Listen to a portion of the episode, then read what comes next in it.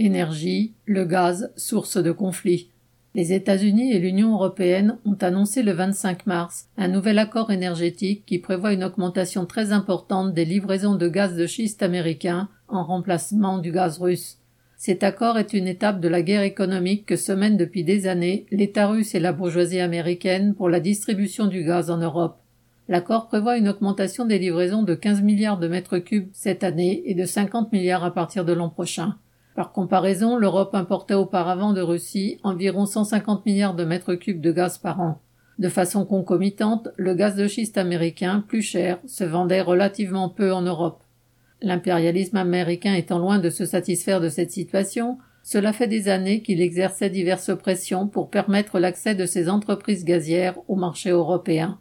Le gouvernement des USA s'opposait notamment à la construction du gazoduc Nord Stream 2, propriété de l'entreprise russe Gazprom, qui aurait permis de doubler les importations de gaz russe en Allemagne.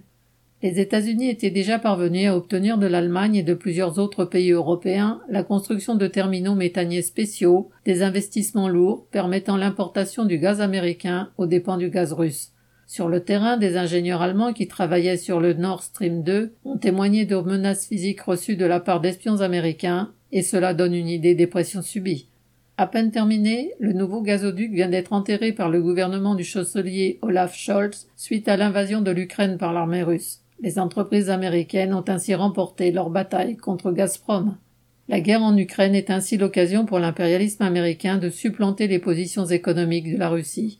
L'âpreté des tensions militaires, politiques et économiques entre ces deux puissances s'est traduite aussi par le renforcement des bases militaires de l'OTAN aux frontières russes.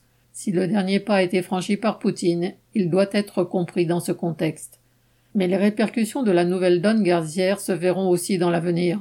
Le marché européen est au cœur des rivalités des géants du gaz et va continuer à le rester. Les chiffres montrent que les importations de gaz de schiste américain ne suffiront pas à remplacer le gaz russe, ce qui sera un facteur de tension entre États européens et de déstabilisation. Les risques de guerre sur le vieux continent, loin de s'amoindrir, sont ainsi aggravés. Thomas Baumer.